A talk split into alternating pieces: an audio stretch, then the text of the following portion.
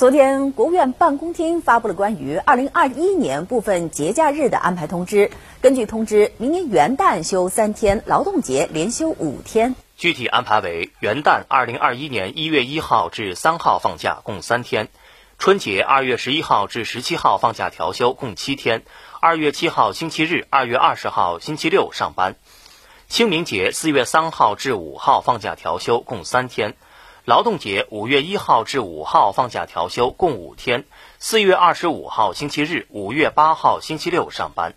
端午节六月十二号至十四号放假，共三天；中秋节九月十九号至二十一号放假调休，共三天；九月十八号星期六上班；